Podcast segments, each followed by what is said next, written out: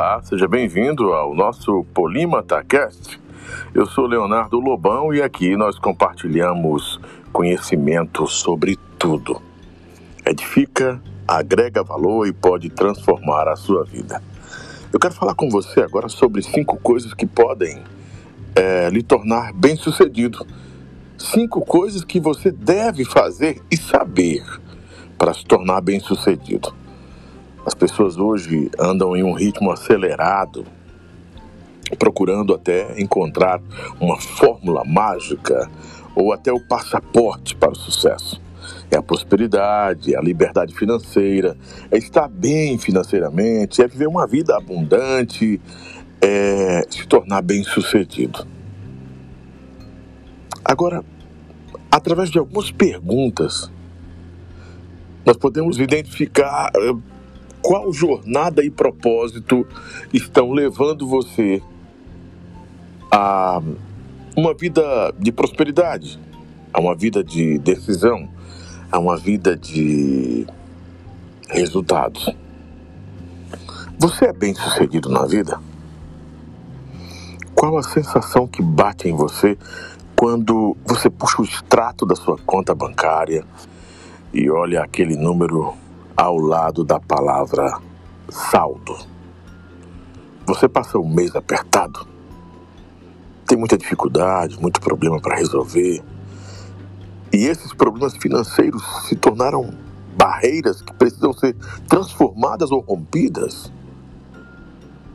Você precisa fazer aquele malabarismo com o seu orçamento familiar para pagar as contas e ainda fazê-lo durar até o final do mês? Diz para o seu filho ou para você mesmo que não tem dinheiro suficiente para fazer o que quer. Veja bem, eu não estou dizendo que a gente tem que atender todos os desejos dos filhos e dizer sim sempre. E nem muito menos que a gente tem que se esquecer das coisas primordiais, prioritárias e satisfazer nossa própria vontade, naquilo que nos impulsiona, naquilo que nos arrasta, nos empurra ou arrasta para um,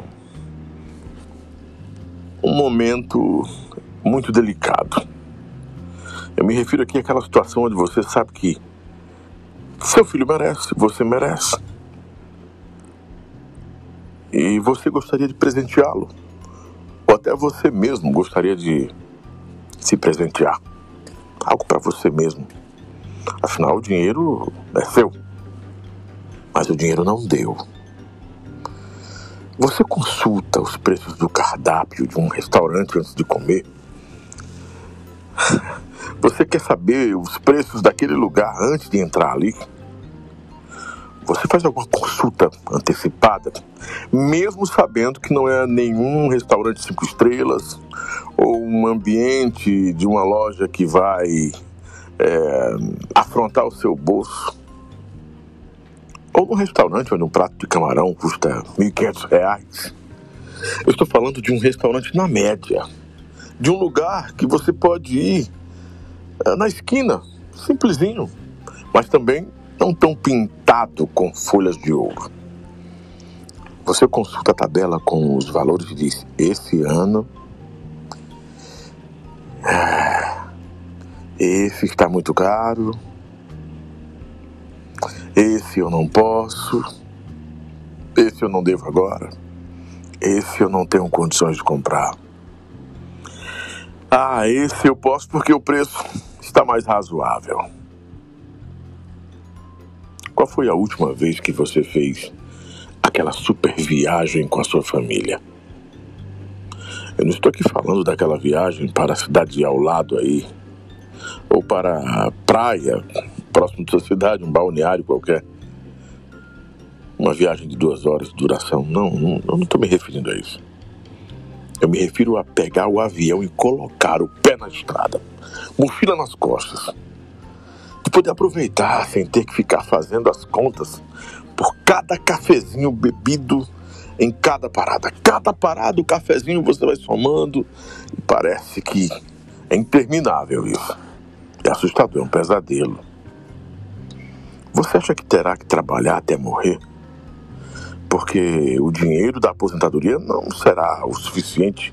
E agora com a reforma da Previdência, e agora com tantas mudanças na economia, a crise, enfim, pandemia e por aí vai. Não dá para parar de trabalhar ou trabalhar e esperar um salário que vem na aposentadoria, porque parece que cada vez mais as coisas se apequenam para você. Agora, se você ficar na torcida para que os novos clientes apareçam, mas parece que a crise atingiu todo mundo e não aparece. Os clientes, os clientes estão simplesmente evaporando, mas você não entende com como é que a concorrência está prosperando. Você tem a sensação que precisa matar um leão por dia para poder sobreviver? E para a vida decolar, você tem que entrar todo dia em um avião. Onde resolve um problema hoje? Só para que na semana que vem você tenha que fazer um esforço absurdo. Porque senão o dinheiro entra na velocidade de, um, de uma Ferrari vai embora e, e você não sabe a quantidade que precisa mais. O primeiro passo para conquistar uma mente milionária é ser bem sucedido. Pelo menos na sua mente. É superar a consciência da pobreza. E você só terá uma conta milionária quando você tiver uma mente milionária. E você só alcançará essa nova realidade, essa mentalidade, se colocar cinco coisas em prática. Primeiro, vigie suas palavras e pensamentos. Construa um mindset. A vida dá mais do mesmo. As nossas palavras são poderosas e os nossos pensamentos constroem a nossa realidade. Se você pensa em dificuldade, miséria, pobreza, falta, escassez, conta, dívida, sempre mais disso você vai ter. E você pode até me dizer, mas eu não posso simplesmente esquecer os problemas, as dívidas, as minhas dificuldades. Não posso fazer isso. Você vai olhar para as coisas que estão dando certo. Você vai dizer e pensar em frases que digam o que você deseja Repita quantas vezes forem necessárias até que a sua mente acredite e absorva isso. Porque quando ela acredita, ela vai trabalhar para tornar isso em realidade. Segundo, concentre-se. Concentre-se no que você já tem. Agradeça. Ah, agradecer é muito importante. Quando você olha para o que você tem, para para de reclamar, de murmurar. Quando você muda essa energia, tudo muda.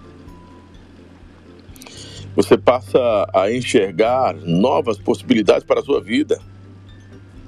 Então, valorize hoje o que você possui. Desde os talheres de sua casa, que você pode utilizar para comer, do teto sobre sua cabeça, desde o aparelho celular que você tem, o computador, seu escritório, o carro, o que você tiver, a bicicleta. Podem não ser os melhores, mas seja grato por tê-los. Porque dentre as suas condições é o que é possível no momento. E dessa forma você abre a sua mente para receber a abundância, a prosperidade do universo. Terceiro, desapegue, jogue o pão no rio. Uma vez eu escutei uma história que dizia assim: quando você tiver uma, uma, uma situação de total miséria, não tiver o que comer e tiver sobrado um único pão e não tiver dinheiro para comprar mais nada, jogue o pão no rio. Quando eu escutei isso, é, eu fiquei sem entender. Essa pergunta, como assim?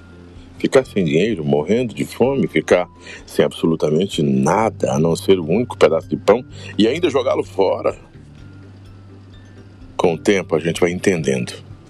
Isso é só uma analogia, uma analogia, mera analogia. Uma história que nos ensina que nós devemos acreditar que o nosso Deus, o Deus do universo, que todas as forças do universo, ou chame como você quiser, Ele quer nos abençoar. Não quer dizer que você não pode ficar jogado, parado. Não quer dizer que você deve ficar de braços cruzados. Você pode e deve fazer a sua parte. Tem que fazer a sua parte. Se ninguém apagar a luz, e aí? Ou se ninguém acendê-la, e aí? Mas é preciso acreditar que Ele, essa força, esse poder, Deus, Ele pode prover o recurso do qual você precisa.